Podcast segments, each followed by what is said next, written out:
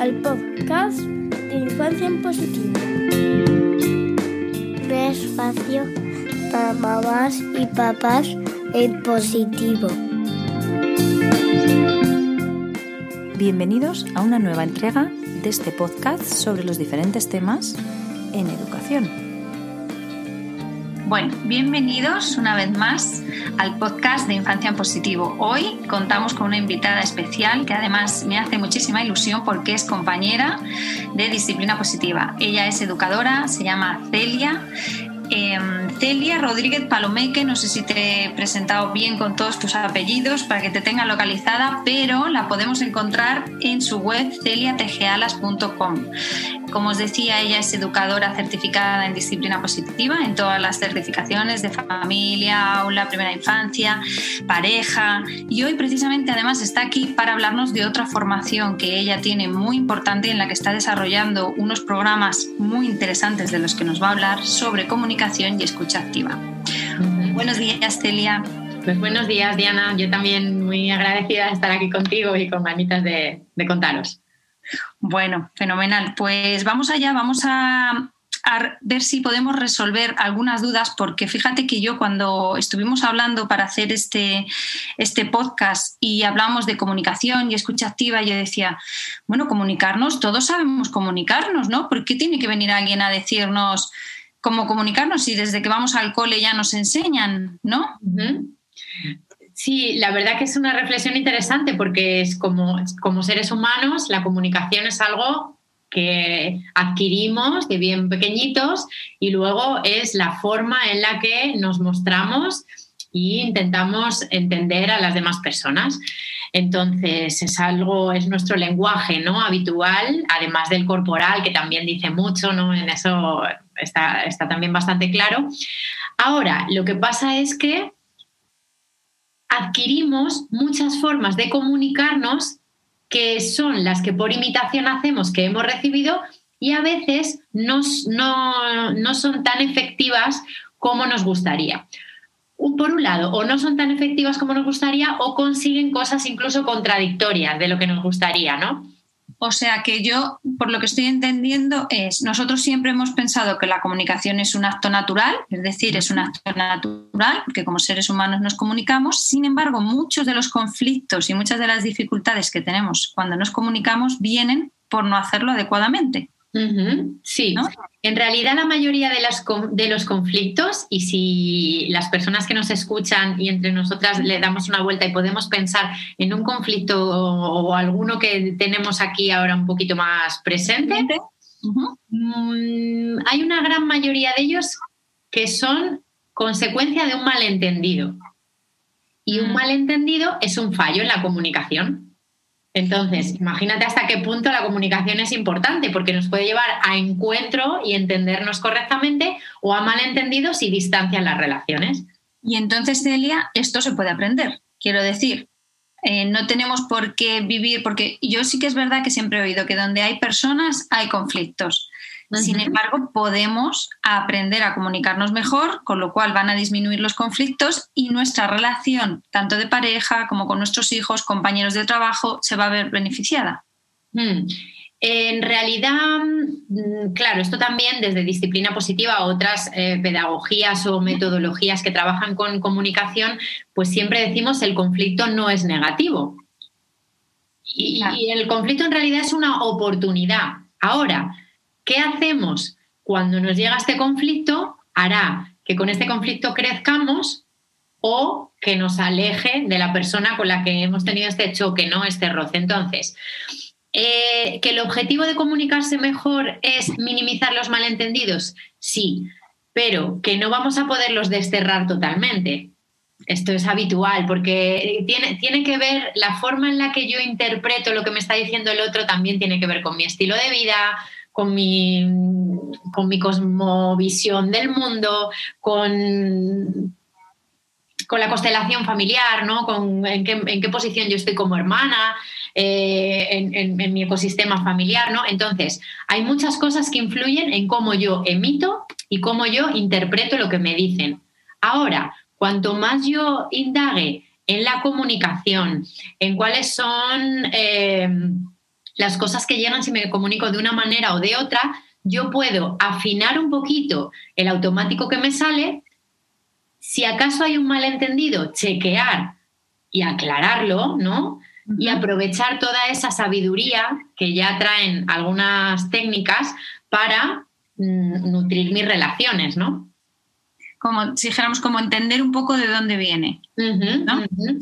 Fíjate que, eh, claro, me, decías antes al hablar, em, claro, la escucha activa, como la palabra dice, requiere ¿no? ser conscientes de, que estamos escuchando, ¿no? Y esto es un arte y se puede aprender. Y, y tú dices, hay 13 formas habituales en las que nos comunicamos. Yo de esto no tenía ni idea. Mira, para enlazarlo un poquito con mm, igual la gente que está más eh, familiarizada con disciplina positiva, en realidad en disciplina positiva nombramos unas cuantas, incluso también en, las formaciones de disciplina positiva de parejas, ¿no? Que decimos los jinetes. Ah, sí, es Por ejemplo, criticar. Eh, aquí, aquí me puedes ayudar, ¿no? Eh, los cuatro jinetes son la crítica, eh, tenemos, mm, bueno, que también nombramos en disciplina positiva, intentar rescatar, ¿no? Sacarle de ahí, decirle qué tontería por la que lloras, no te pongas triste. Entonces, la crítica, la orden, estar continuamente ordenando, haz esto, haz lo otro. Entonces, en disciplina positiva se nombran unas cuantas que están incluidas dentro de estas 13. La escucha activa lo que trae es, es una una lista más detalladita de todas, pero si, si quieres te las puedo nombrar las 13 para que todos nos vayamos familiarizando un poco con ellas y veréis que es súper cotidiano. Es estupendo, porque me parece muy interesante, porque fíjate ¿qué, luz nos vas a traer aquí si nos cuentas? Y además has empezado hablando de órdenes, de crítica. Yo creo que casi todos cuando nos comunicamos en algún momento metemos algo de esto. Entonces, si mm. somos conscientes y las podemos identificar, así que vamos a preparar boli y papel y yo voy a ir anotando. Entonces, 13. Nos hablas en, principio que hay tres formas habituales. Cuéntanos, la primera, a ver. La primera es ordenar, mandar o dirigir. Fíjate que esto en la relación entre madres, padres e hijos es una de las habituales que los adultos emitimos mucho en, este, en esta energía, en la de la orden, ¿no? Pero puede que lo hagamos también con otras personas de cerca. La segunda es prometer o amenazar, que tiene que ver con castigos y premios. Si no haces esto, entonces no tienes lo otro. Te prometo que cuando termines esto te voy a dar tal. Y ya en su formato más de herramienta le podríamos llamar castigos y premios, que también es pues como algo muy habitual usado entre adultos y en la familia, ¿no? La tercera es sermonear. Y sermonear todos sabemos lo que es. Pues estas explicaciones infinitas, que le dices todo lo que está mal y por qué lo ha hecho tan mal y que a veces te aburres hasta, de, escucharte y te das cuenta que los peques pues hace un rato que no archivan porque es imposible escucharnos. Que digo, menos mal que son capaces de desconectar, porque si no estamos escuchando un sermoncito de media hora, a ver qué lo, a ver qué lo aguanta, ¿no? Entonces, el sermón es, es, es la tercera, ¿no? Después tenemos dar lecciones. Y dar lecciones también es algo bastante utilizado, porque dar lecciones es decirle a una persona algo que te ha pasado a ti, algo de tu experiencia, intentando que el otro haga algo similar fíjate, eso me recuerda cuando somos madres, los opinólogos que surgen siempre de repente de, uy, pues yo si no duerme toda la noche, yo lo que hacía era esto y esto, sería eso, ¿no? Eso es. Eso es, que en realidad si uno pregunta, pues bienvenida sea toda esta lección, esta opinión, ¿no? Pero a veces no preguntas y lo que te encuentras es la opinión de todo el alrededor, que es, bueno, bueno, que yo no venía aquí a o sea, igual no estás preparada ahora mismo ni te apetece escuchar esto, ¿no? Entonces, la lección tiene la energía de, mi experiencia, yo pregunto, o sea, yo, yo emito algo que creo que te va a servir, pero parte de mi experiencia. Y está muy enlazada con la quinta, que es dar consejos. Dar consejos es decirle a alguien una idea de lo que puede hacer para resolver algo, y se diferencia de la lección de que si yo doy una lección parte de mi ejemplo de experiencia y el consejo puede ser una idea que se me ha ocurrido a mí, ¿no? Tú me preguntas sobre algo y yo te digo, ay, pues has probado a no sé qué y te el consejo, pero es cierto que lección y consejo a veces se confunde. Yo lo, lo Sería, por ejemplo, como alguien que me dice, uy, estoy muy estresada y le digo, ¿y por qué no meditas? Y yo no medito en la vida. ¿No? Pero a mí me han hablado que meditar y además le digo, porque yo he leído que meditar está bien y veo que la gente lo hace. Vale, yo fíjate que me confundo un poco con el sermón. A veces, porque mm. puede ser, como ya nos lo contarás, ¿no? Que cuando sermoneamos también a la vez metemos lecciones, eh, damos consejos, ¿no? Que yo creo que se van a entrelazar todas, ¿no? Por, lo que veo. Eh, me, parece muy interesante esta apreciación porque también me invita a poderos eh, hacer una reflexión y es que hay esta clasificación es una por una, las 13, pero cuando nos comunicamos mezclamos varias. Entonces, ¿qué tiene el sermón de particular? que suele aludir a que el otro ha infringido una norma un poco universal, como que no está escrita.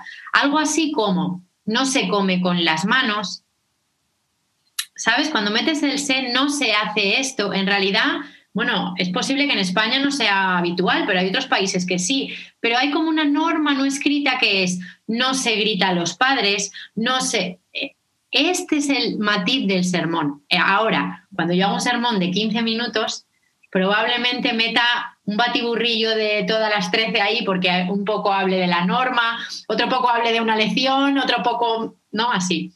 Celia, ahora que dices esto del sermón que suele empezar con no se grita, no se debe, me estoy acordando de un papá que el otro día me decía eh, que le había dicho a su hijo, no te lo voy a consentir, no te voy a consentir que nos hables así. ¿Qué tipo de, dónde lo meterías? Aunque nos queda por ver, pero... Vale, pues yo diría que tiene una mezcla entre orden, ¿no? Sí, ordeno, mando. Y a la vez, a la vez es un límite, ¿no? Es no te dejo que hagas esto, no quiero que hagas esto. Desde mi visión, mezclada entre disciplina positiva, la comunicación y tal, yo invitaría a hablar en primera persona, en este caso, ¿no? Porque entiendo que lo que rodea a esta expresión es un peque que le ha hablado de una manera mm, fuerte o, o una contestación que no le ha gustado al papá y el padre se ha sentido pues agobiado, eh, enfadado y, entonces yo le invitaría, invitaría en este caso a hablar en primera persona y decir, me entristece cuando escucho palabras fuertes hacia mí y yo te pido que me hables de otra manera. A mí me duele cuando escucho gritos dirigiéndote a mí.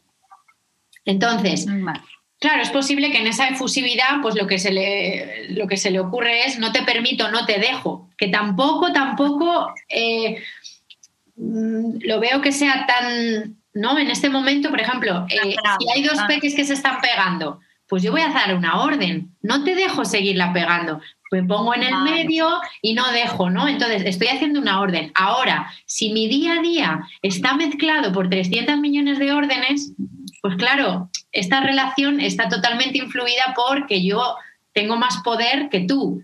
Porque además deduzco, que ahora nos lo dirás, que si yo continuamente estoy em, enganchado en ese estilo de comunicación, lo que voy a provocar en el otro es quizá mucho reto, mucho querer agredir la norma, ¿no? Un niño que continuamente está recibiendo eso no lo hagas, eso no lo puedes hacer, lejos de aprender de otra manera, lo que estamos viendo continuamente es como una mala conducta, ¿no?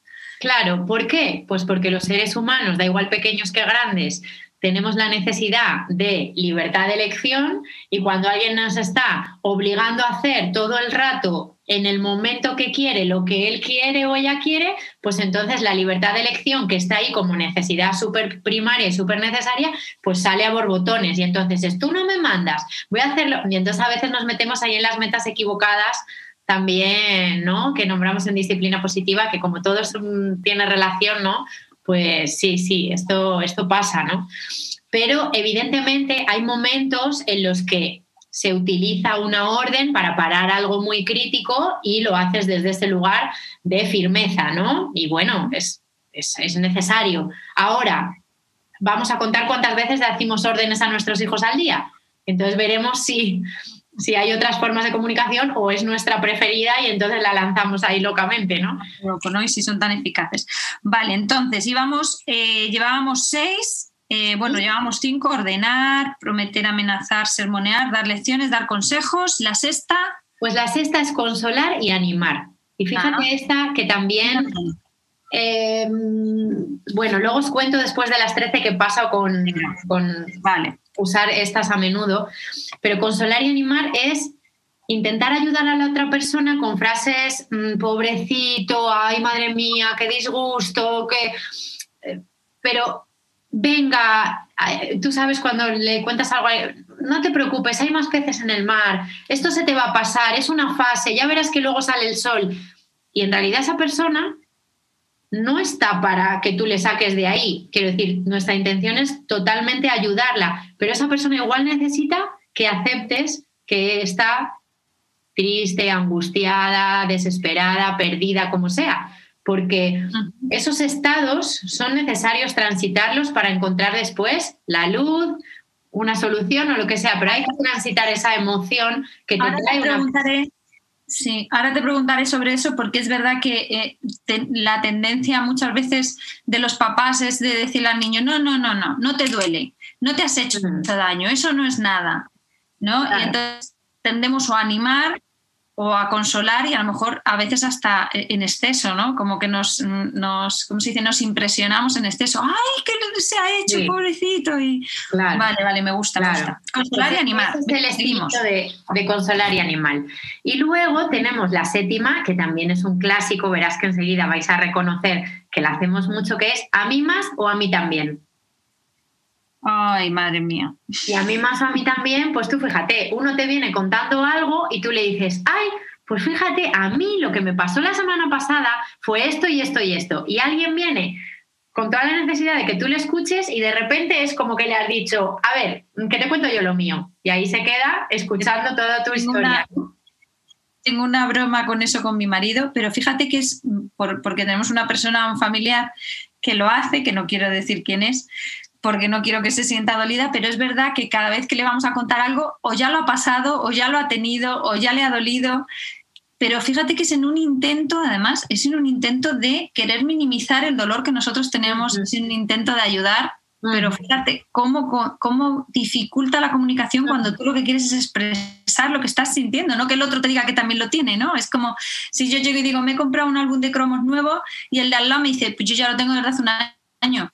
Entonces tú Sí. te quedas como diciendo, jolín, con la ilusión que venía yo con mi álbum de cromos nuevo, ¿no? Tú Ya Claro. lo tienes. Claro, en así. realidad fíjate como lo que hablábamos al principio de la comunicación es espontánea, es natural y todos tenemos desde de- naturalmente la- las ganas de ayudar a la otra persona. Ahora, si no tenemos esta información, pues a lo mejor estamos haciendo algo distinto de lo que queremos. Lo que quiere esta persona es ayudar y al final se acaba convirtiendo en la protagonista de la situación cuando lo que más te ayudaría sería un hombro en el que poder soltar tu malestar o tu momento como estés, ¿no?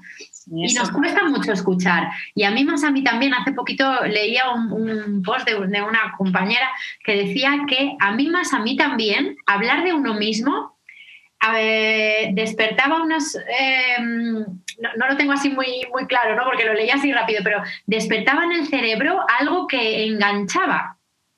O sea, como que era adictivo hablar de uno mismo. Entonces, las personas que hablan mucho de sí mismas, cuanto más hablan de sí mismas, más quieren hablar de sí mismas. Entonces, para irse quitando un poquito esto, hay que hacer el esfuerzo de, hoy voy a salir a la calle y me voy a interesar por tres personas. Cuando venga alguien a contarme, en vez de decir lo mío, me voy a quedar escuchando. Porque de alguna manera te engancha el, el ponerte tú ahí en, en- en el centro todo el rato. No te iba a decir que te, perdona que te estaba interrumpiendo, que me recuerda mucho a Adler, ¿no? Al- al- Mm. A la idea central de Adler del sentimiento comunitario, ¿no? De que, que hablamos del sentimiento comunitario son tres cosas, ¿no? Que es- eres tú, es el otro y son los demás. Pero fíjate qué bueno eso que has dicho de sal a la calle y en vez de hablar de ti, escucha a otra persona, ¿no? Empieza por esas pequeñas cositas que parece que no le damos importancia, pero que hacen mucho bien, ¿no? Claro. El- un pequeño gesto, ¿no? Sí, totalmente a- coherente con la psicología adleriana. Esto vi- viene de la psicología humanista, que es totalmente eh, Era una cosa que te iba a preguntar. Ahora te lo, ahora te lo voy a preguntar Vale, pues voy, voy con la siguiente. Venga, venga. La 8 y la 9 son la misma dada la vuelta, y es estar de acuerdo o estar en desacuerdo. Y esto, a algo que parece como poco eh, difícil de, que, roce la relación, fíjate, si yo te, tú me cuentas y yo te digo, es verdad, es verdad, pues vaya movida, pues es que sí que te ha hecho tu jefe esto y tal, ¿no? Estoy de acuerdo, pero en realidad estoy de acuerdo si está alineado con mi, mi pensamiento y mis valores. Si de repente yo no veo que tú lo que estás contando tengas razón, estoy en desacuerdo. Por lo tanto, yo valido lo que tú dices, no porque yo acepte que lo que tú dices es tu sentir y acepto lo que traigas, sino porque está de acuerdo conmigo. Entonces, estar de acuerdo puede que, así en una conversación normal, pueda ayudar. Pero amiga, si sigues hablando y hay una cosa en la que estás de desacuerdo y te quita la razón y te dice tal, entonces ya empezamos ahí a enredarnos, ¿no? Mm. Y esas son la 8 y la 9. A ver, seguimos. Pues mira, la siguiente es preguntar o pedir información que aquí también os estoy hablando de la técnica pura, pura de escucha activa, que se hace en, momentos muy concretos en los que tú ves que una persona necesita un desahogo y, no quieres afectar nada, nada a su discurso, ¿no? a su forma de comunicar. Y también puedes hacer un, un aportecito de escucha activa en muchísimos momentos del día a día. Por ejemplo, pedir información, disciplina positiva, habla de las preguntas de curiosidad y esto es muy saludable porque tú estás mostrando interés, estás abriendo la puerta para que la otra persona se exprese. Ahora, si cuando tú estás escuchando a alguien empiezas a pedir información de cosas que no son justo lo que te está diciendo, sino cosas de que en realidad es tu propio interés, a esta persona le estás despistando de su propio desahogo. Qué difícil. Eh, ¿Me entiendes? Es como una línea, una persona que necesita, imagínate, llega tu hijo del colegio y viene hablándote, pues he discutido con mi amigo no sé quién, porque es que me ha hecho esto y tal, y tú le dices, y luego cuidado porque hay muchas preguntas como cargadas mm, de balas, ¿no? Porque y tú le dices, ¿y tú? ¿Y qué has hecho? Claro, ahí le estás metiendo un juicio como una catedral, que le pones una interrogación y te crees que es una pregunta. Pero ¿cuántas preguntas es? Es que mi profe me ha no sé cuánto. dice, algo habrás hecho, ¿qué es lo que ha pasado? ¿Qué estabas pues haciendo? Le, ¿Tú estás cuestionando, ¿no? Le estás... Entonces, cuidado con las preguntas mm, que son cuchillos, ¿no? Que están juzgando su comportamiento y bienvenidas en un entorno así espontáneo las preguntas de curiosidad, pero las preguntas de curiosidad eh, que no cuestionen, ¿no? Eh, que, ayuden a abrir la puerta para que el otro vea tu interés. Vale. Vale, seguimos. La 11. La 11, vale, pues mira, la 11 es cuestionar. Y cuestionar es mm, como demostrarle a la otra persona que lo que está diciendo eh, no es exactamente lo que está diciendo, ¿sabes? O sea, no creo que sea eso esto es una tontería, esto es absurdo, ¿no? Entonces, pues el otro se siente como, pero a ver, mm, si te lo estoy contando y, yo lo vivo así, no, bueno, sabes, como eso es cuestionar. Y luego interpretar, interpretar ya nos, ponemos en un papel que nadie nos ha, nos ha pedido. Porque interpretar es buscar el por qué esa persona tiene esa reacción o ese malestar. Es como decir que estás haciendo de psicóloga sin haber pasado por toda la carrera de psicología ni, ni haberte pedido nadie una terapia, ¿no? Porque tú puedes ir a una, a una sesión de terapia de psicología, ¿no? En la que tú mm, pues das una confianza a esta persona que tiene una formación y entonces ella puede indagar en qué hay detrás de esos comportamientos, pero así, de primeras, cualquier persona, imagínate que cuenta cualquier cosa, pues yo tengo bastantes problemas con mis relaciones de pareja y te dice tu amiga, eh, a ti lo que te pasa es que tienes una relación eh, súper terrible con tu padre y por eso todas las figuras masculinas, no sé cuántos, no sé qué, ¿no? Y entonces es, mm, bueno, yo, yo no creo que sea eso.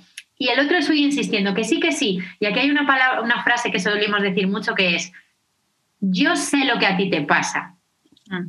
Tú no lo ves, pero tú no lo ves. Yo te conozco muy bien, que también sienta fatal, ¿no? La de yo te conozco muy bien. dices, bueno, mejor que yo misma. No, mm. ah, no es posible, ¿no? Fíjate que cuando yo estudiaba la carrera había una frase que, decía, que nos decían siempre y es, una interpretación fuera de sesión es una agresión. Pues mira, me parece totalmente adecuada para explicar esto, para comprenderlo más globalmente, claro. ahora, claro, ahora ya, bueno, te iba a decir, me pasa menos, claro, ya no salgo ni nada, pero recuerdo cuando, cuando estaba en mis años de estar estudiando la carrera, que salía, pues esto de marcha por la noche, y siempre se te acercaba alguien, o, ¿y tú qué haces? ¿Qué estudias? Psicología. Ah, entonces sabrás lo que estoy pensando. Y cuéntame, y tú decías, es que aunque lo supieran, no te lo voy a decir, ¿no? Y sería un poco lo que has dicho tú, ¿no? El pensar que lo que yo pienso es lo correcto, lo tuyo está equivocado y que te conozco incluso mejor que tú a ti mismo. Claro. Esto lo hacemos muchas veces con la pareja, por ejemplo, ¿no? Muchas. sí, sí, ya, sí, ya te conozco, sí, ya sé de qué palo eres, ¿no? Sí, sí. Eh, y el entorno terapéutico es un entorno seguro, un entorno consensuado que sea así y un entorno con, con una persona formada. De ahí, pues lo que, lo que tenga que ocurrir en, función del estilo de, de, acompañamiento que haga, pues correcto. Ahora, fuera, ¿quién soy yo para animarme a dar una interpretación de algo súper profundo? que no me han pedido. No formada, ni, ni, esa persona puede estar preparada ni para escucharlo, ni tengo yo por qué estar acertada, porque me lo estoy inventando, ¿no? Entonces, hay atención. Vale. Y nos queda la última. Pues mira, la última es eh, que tú me empiezas a contar algo y yo te digo, ay, em, ¿qué te parece si nos vamos a tomar una caña y al bar de al lado? Desviar. O sea, cambiar de tema. Cambiar de tema. O sea, una persona intenta expresarse con algo contigo y tú le cambias de tema y, te haces otra cosa. Fíjate que muchas veces lo vemos así y decimos, no, yo eso no lo hago, pero me estoy acordando en que hay además una herramienta de disciplina positiva que es distraer y redirigir. Hay muchas veces que los papás no la entendemos bien y el niño nos dice, es que quiero coger ese muñequito de ahí y decimos, ay, mira la florecita del... y no le hacemos ni caso, ¿no? Es como, te voy a distraer y no sé si sería ese desviar que tú me dices así en la comunicación, ¿no? De, me estás hablando de esto, pero yo te voy a llevar a esto otro. Sí, a mí me parece un ejemplo muy simbólico de algo que es desviar, distraer también podría ser una palabra que lo, que lo titulara.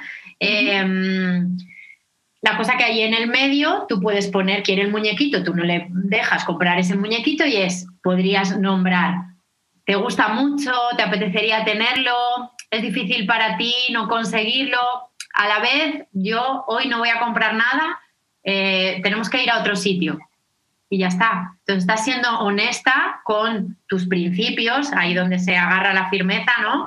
Con tus valores.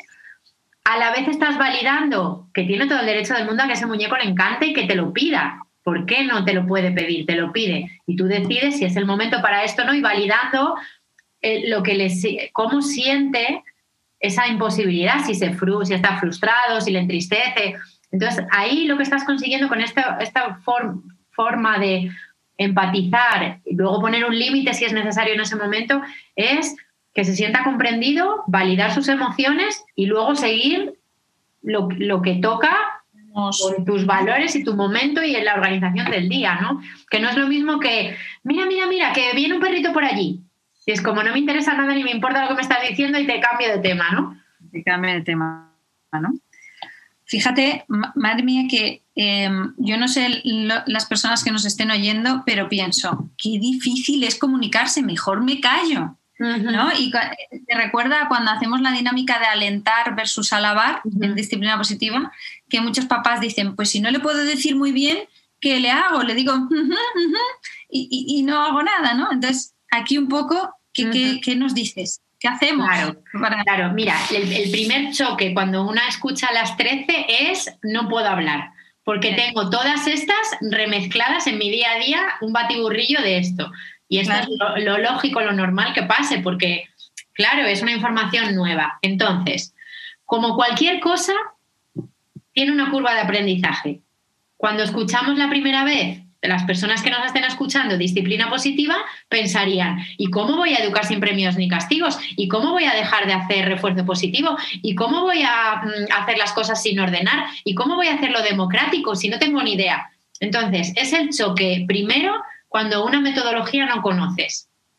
Siguiente paso, pues compasión con una misma. Una ha hecho hasta ahora lo que podía con lo que tenía y ¿Te apetece eh, aprender más? Pues como cualquier cosa, pues puedes hacer un curso, leer un libro y aprender, indagar y lo siguiente, practicar, practicar, porque por más que hagas un curso y leas, si no lo practicas no estás ahí, ¿no? Pero pista para si estas 13 afectan la relación, y no digo que no haya que hacer nunca las 13, porque si yo te llamo y te pregunto algo, un consejo, tú me das un consejo y no pasa nada, no está afectando nuestra relación. Cuidado, que esto es con los consejos no pedidos, con las interpretaciones que no son en su lugar seguro de una consulta, con eh, las órdenes infinitas, ¿no? Entonces, como pista, lo que la eh, escucha activa propone es hacer reflejo. Y reflejar es poner un espejo en que muestre a la otra persona cómo siente, qué cosas piensa o cuáles son sus anhelos, pero no pone nada de mi parte. Fíjate que cuando yo ordeno, yo aconsejo, yo minimizo, yo em, interpreto, yo pongo de lo mío. Pero poner un espejo es no pongo de lo mío. Y tú me estás hablando y yo te digo, estás triste, es difícil para ti, te gustaría mm, que esta persona te hubiera llamado. Entonces es acompañar esa, esa comunicación con cómo siente esa persona. Es como salirme, ponerme una burbujita de lo que yo creo, pienso y opino y estar presente con la otra persona. Y aquí la palabra más, más bonita y más importante en la escucha activa es aceptación porque yo estoy aceptando que está triste, que desearía que la hubiera llamado su amiga y no la intento rescatar, no le, le, intento decir que haga una cosa que yo hice en el pasado, ¿no? Entonces, como pista para lo que sí aporta y sí ayuda cuando tienes una persona que viene contándote algo y que quieres recoger desde la escucha activa, es reflejar. Fíjate que estoy pensando que para poder hacerlo eh, necesitas hacer también un trabajo personal, ¿no? Un mm. trabajo personal donde te des cuenta de el interés real en la otra persona, en la que tienes mm. delante, ¿no? Porque cuando tienes un interés verdadero, puedes dejar un poco eso fuera, ¿no? Que tiene que ver contigo y hacer ese reflejo, esa, esa aceptación, como has dicho tú, esa actitud. Y me estoy acordando ahora, que no sé si va encaminado o no, y ahora si no, cuando si hablamos de pareja me cuentas cuántas veces yo me he fijado que cuando hablamos a los niños pequeños, eh, muchas veces salen del cole y te dicen, he hecho un dibujo. Y lo que les decimos es, ¿has hecho un dibujo? Y les repetimos, ¿no? Eh, y sin embargo, cuando somos adultos perdemos esa inocencia que tenemos muchas veces con los niños y directamente nos vamos a decir, ¿has hecho un dibujo? ¡Buah, qué tontería! Y seguro que te queda fatal. O pero no, no buscamos el, profundizar en la conversación interesándonos realmente por la otra persona. No sé si me estoy mm, explicando. Sí, Y, me, vienen dos cosas de, esta reflexión. Eh, una, que hay un matiz al hacer escucha activa que te voy a aportar por esta palabra, con esta frase que has dicho, que es, he hecho un dibujo y nosotros le solemos decir, has hecho un dibujo, es correcto porque no estás poniendo de lo tuyo, estás aceptando, trayendo lo que él te ha dicho, escucha activa daría un paso más allá y le diría, estás muy orgulloso, porque intentaría reflejar cómo se siente él al haber hecho el dibujo, porque muchas veces si repetimos exactamente lo que ha dicho la persona, suena un poco raro. A los peques no les suena tan raro porque solo mostrar ese interés, ¿no? Pero si yo me viene mi pareja y dice, he cocinado un cocido, y tú llegas y dices, ¿has cocinado un cocido? Y dices, sí, hombre, que te acabo de decir, como que no soy tonta, ¿no? Entonces le dices, bueno, pues que te veo muy orgulloso tú de lo que has conseguido. Y entonces dice, pues sí, es que estoy súper contenta porque nunca lo había hecho. Entonces, ese es el matiz. Fenomenal poder, o sea, normalmente además lo primero que hacemos es repetir un poquito más literalmente lo que nos dicen, porque digo, yo no digo nada de mí, pues voy a empezar a repetir lo que dice el otro. Pero suena un. Eso es. Y entonces el pasito más es decir, ¿cómo, la pregunta clave es, ¿cómo se siente esta persona con lo que me está trayendo? Si te, si te viene, imagínate, no es lo mismo además que tu peque venga con cara súper desencantado y súper triste, he hecho un dibujo y tú le dices, uy, estás un poco disgustado o que venga, he hecho un dibujo. Y le dices, pues qué contento te veo. Entonces, realmente estás muy en la realidad de esa persona. Y es cierto también, en la segunda cosa que me venía en tu, en tu, reflexión, que validar emociones es una frase que ya hemos oído muchas veces desde disciplina positiva, desde aceptar las emociones de los niños. Eh, depende del nivel de conciencia que estés, ¿no? Pero, pero, pero sí validar las emociones con los niños es como nos sale más fácil y al loro que también tenemos que validar las positivas, esto que hemos aprendido en psicología alderiana también, ¿no? Y yo la traigo mucho porque eh, está triste, estás eh, disgustado, parece que lo nombramos más y estás emocionado, estás alegre, estás tal, también necesita ser nombrado, ¿no? Pero es cierto que en pareja, en amigas, en madre, en formato familia y tal, no solemos eh, conectar tanto con los reflejos, ¿no? Fíjate, esto me da...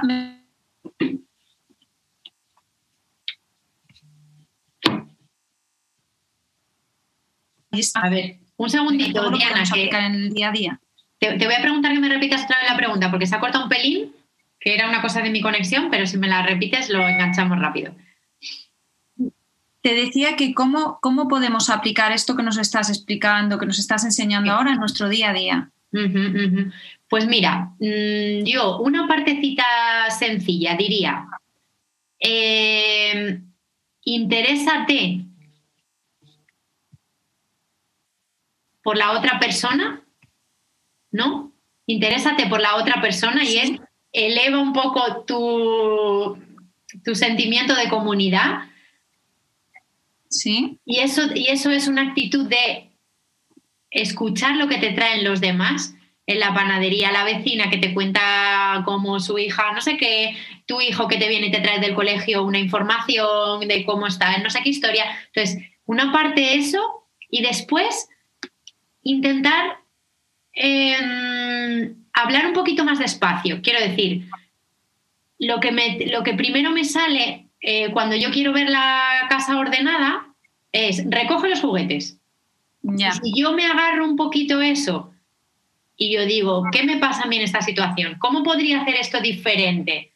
Pues mira, yo me doy cuenta que están tres o cuatro eh, peluches por el suelo y un tal. Yo necesito un poco de armonía y mm, me apetecería que esto estuviera ordenado. ¿Te animas a ordenar? Lo podemos hacer juntos, o sea, pero esta, esta frase necesita un poco de tiempo. Entonces yo diría hablar un poquito más despacio y elevar el sentimiento de comunidad interesándote por los demás como primer paso. Me recuerda esto de hablar un poquito más despacio, me recuerda a lo de no ir con el piloto automático. Totalmente. Vamos así, como ya tenemos, y además yo, lo digo muchas veces en los talleres, seguro que a ti te pasa también a los padres, que vamos con el piloto automático y vamos ya con las órdenes, que además es una de las formas habituales que no deberíamos hacer, es ponte el pijama, lávate las manos, eh, recoge los juguetes, vente a la cocina, cena y a dormir, ¿no? Y claro.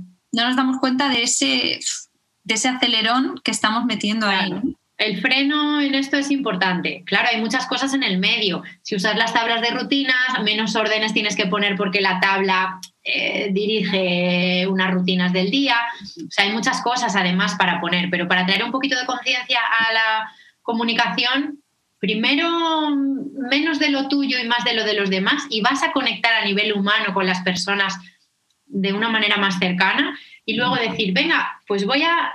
Lo primero que se me pasa por la cabeza lo voy a dejar dentro y voy a intentar elaborarlo de otra manera. Y en ese parar un poquitín, fijo que va, Celia, teniendo más en cuenta. Y con todo esto que, nos estás contando, ¿cómo lo relacionarías tú con los estilos de paternidad? Sabes que en disciplina positiva hablamos de tres así más fijos, pero si nos vamos a Dreykus y la educación no democrática hablamos del sermoneador, del predicador, pero si nos vamos a los básicos, autoritario, permisivo, tal, ¿cómo se relaciona esto? Pues mira, me encanta que me preguntes esto, porque la formación que yo la he hecho con Antonio Guijarro, que colaboró con Carl Rogers para, para desarrollar esta psicología centrada en la persona, dice terapia centrada en la persona, en la que le da toda la capacidad y confianza al, al, cliente, que encima le llama cliente en vez de paciente, ¿no? Para, para, su propio desarrollo y crecimiento en un momento que necesite un acompañamiento, al final del curso, que es un curso anual, ¿no? Eh, justo dijo algo que cuando yo lo escuché dije, esto es disciplina positiva, porque encajó y dijo el método todos ganan dijo, uno, es el autoritarismo en el que los padres quieren ganar, otro extremo es la permisividad en la que los niños hacen lo que quieren y, los padres no ponen ahí límites, y el método todos ganan es un equilibrio entre las necesidades de niños y niñas, las necesidades de adultos y las de la situación, decimos en disciplina positiva, Y yo, bueno, de verdad que ese día fue para mí súper bonito porque me quedé maravillada. Fue tal cual la dinámica de los estilos de crianza que hacemos, contada en formato escucha activa por Antonio. Así que te agradezco la pregunta porque, porque dije, disciplina positiva es total escucha activa, ¿no? Y total eh, psicología humanista y así.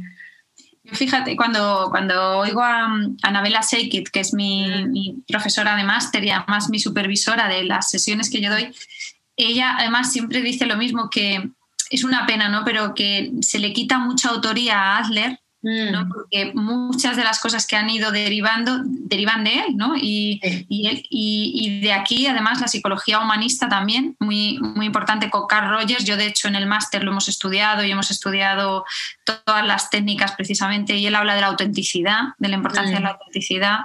Y, y, de la aceptación, como tú has hablado, que me parece fundamental. Y al final yo creo que todo bebe más o menos de la misma fuente o de fuentes similares que hablan del respeto, de las relaciones horizontales, de tener, tener en cuenta al otro. Y es un poco eh, con lo que yo me quedo así en resumen de lo que nos has, lo que nos has mostrado. Interesarnos por la otra persona, hablar un poquito más despacio, que es como tomar conciencia, parar en el que podríamos hablar incluso de mindfulness, ¿no? Estar en el aquí y en el ahora. O sea, al final es como una sinergia, ¿no? Un, mm todo de la, como de la misma mano. Y yo, claro, la pregunta que te iba a decir es, ¿qué beneficios ves eh, tú que llevas ya, tienes experiencia y tienes una trayectoria, cuando aplicas en tu día a día esa comunicación, esa escucha activa? Pues mira, lo que he visto es un acercamiento de las relaciones maravilloso.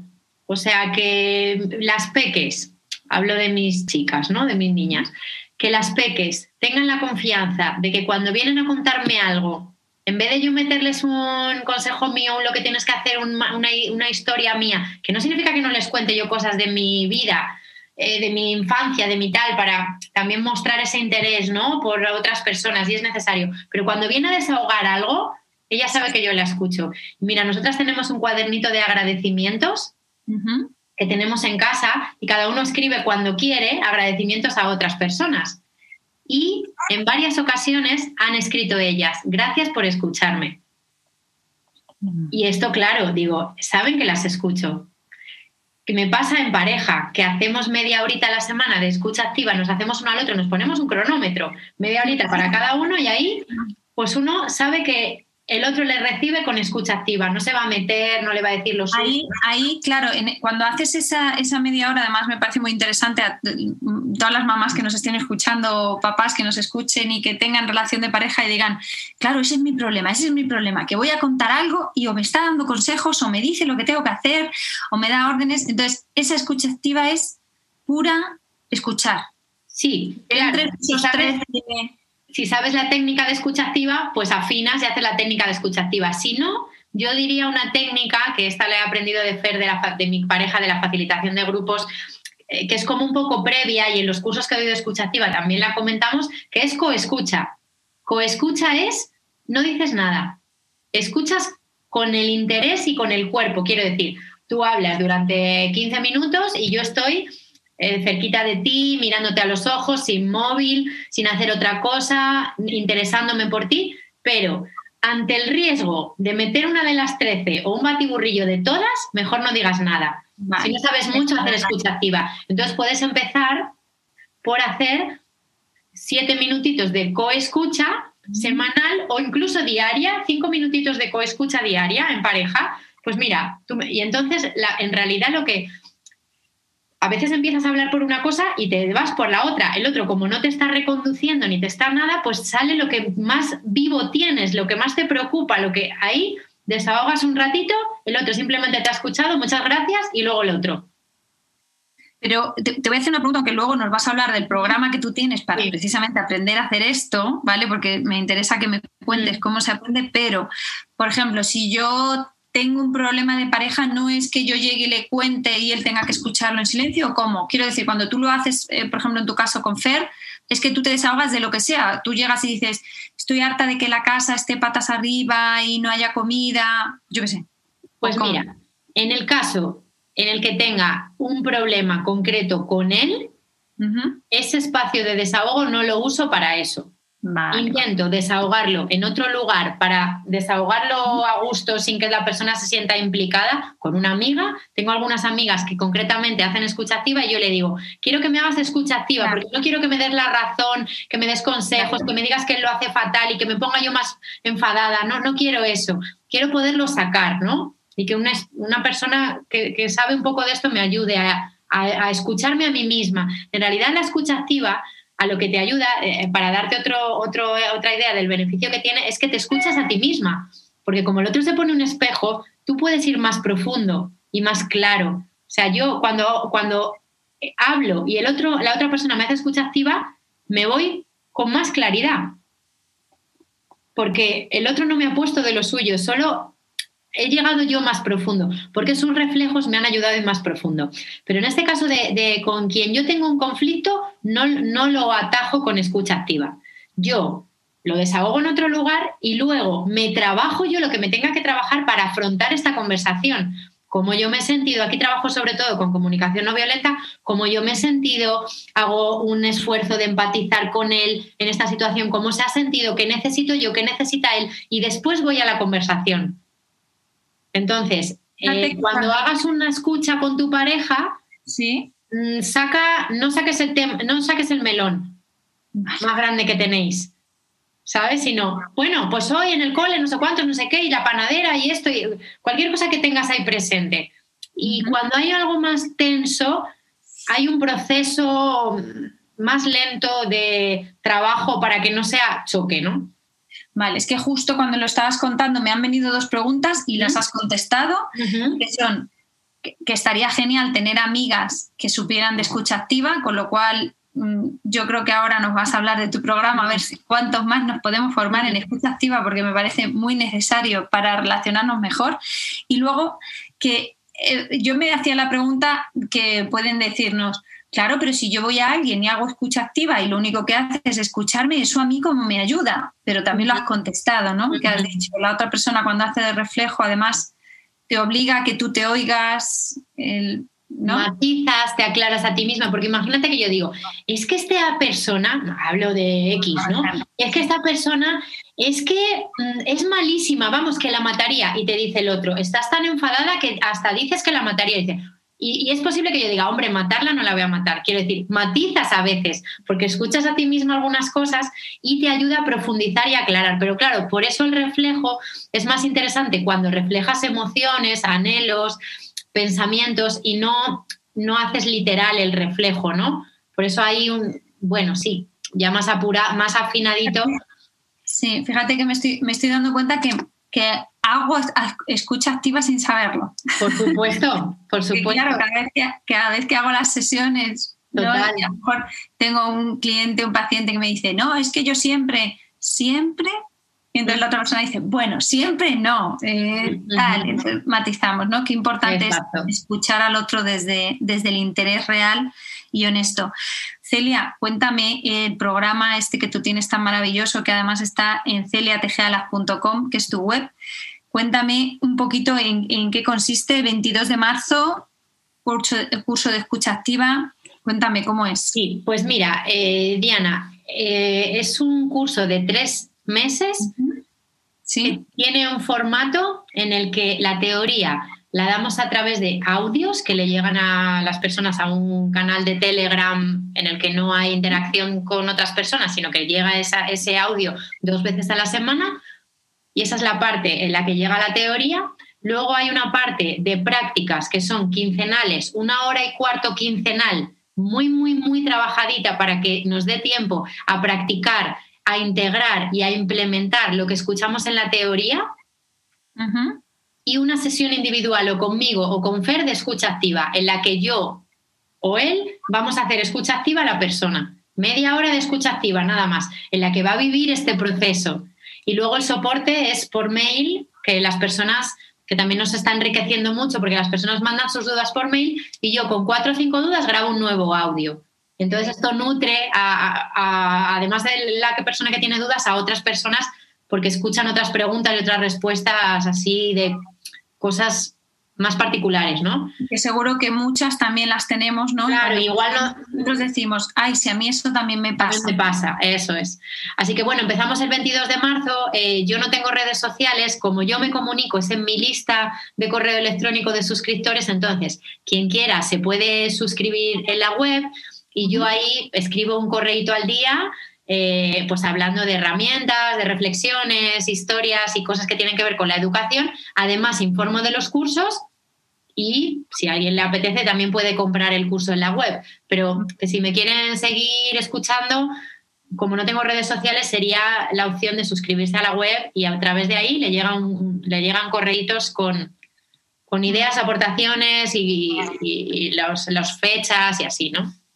Vale, pues fíjate que me parece un programa muy completo porque además combina la parte individual, la parte de la teoría, que además es en audio, que, mm. es, algo que además pedimos siempre, el poderlo mm. escuchar, poderlo escuchar y qué maravilla el poder tener, pues eso, tipo podcast que vas andando por la calle o estás mm. haciendo algo y lo estás escuchando y además te está obligando a practicar, ¿no? Porque estás escuchando y no estás diciendo nada.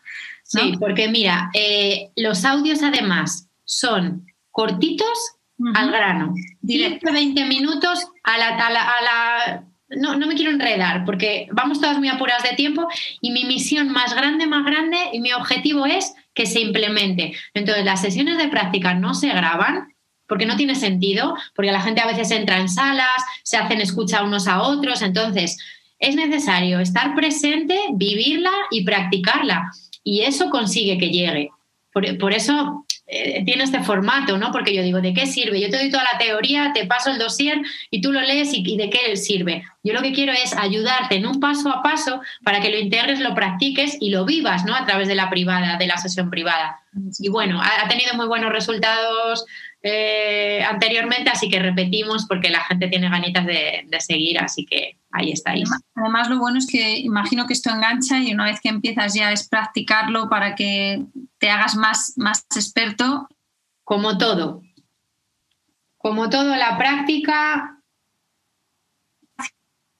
Perdona, por haber estado. Todo, la práctica es, es fundamental. Fíjate, de la edición anterior, lo que ha surgido es eh, un grupo, cuando ya se ha acabado el curso, ha habido un grupo de personas que se siguen reuniendo, eh, no sé si una o dos veces al mes, para seguir practicando escucha activa. Y que esto me, pone súper contenta, claro, porque también eh, hemos conseguido pues tener, tener que, el grupo siga adelante de una manera autónoma, algunas personas seguir practicando porque les siguen nutriendo y quieren seguir aprendiendo entre ellos, ¿no? Qué maravilla, porque es justo lo que estábamos diciendo antes, que lo ideal sería tener amigas que, sepan, que practiquen escucha activa. O sea, claro. haciendo, haciendo el curso, de ahí sale un buen grupo de amigas con las que luego poder hacer escucha activa sabiendo que vas a poder contar los problemas que tú tengas o las dificultades sin que, sin que se involucre o te afecte más. Pues muchísimas gracias, Celia. Nada. Estamos en contacto y te seguimos en celiategealas.com. Muchas gracias, gracias a ti Diana, nos vemos cuando queráis. Un besito. Un besito, gracias. Gracias por estar al otro lado, acompañándome en este apasionante viaje que es la maternidad. Cada semana iremos descubriendo nuevos consejos, trucos y habilidades que nos faciliten la crianza de nuestros hijos. Recuerda cuidarte para cuidar. Ya sabes que para educar bien hay que estar bien. Al revés no funciona. Tienes más recursos a tu alcance para ayudarte en este camino en infanciaenpositivo.com.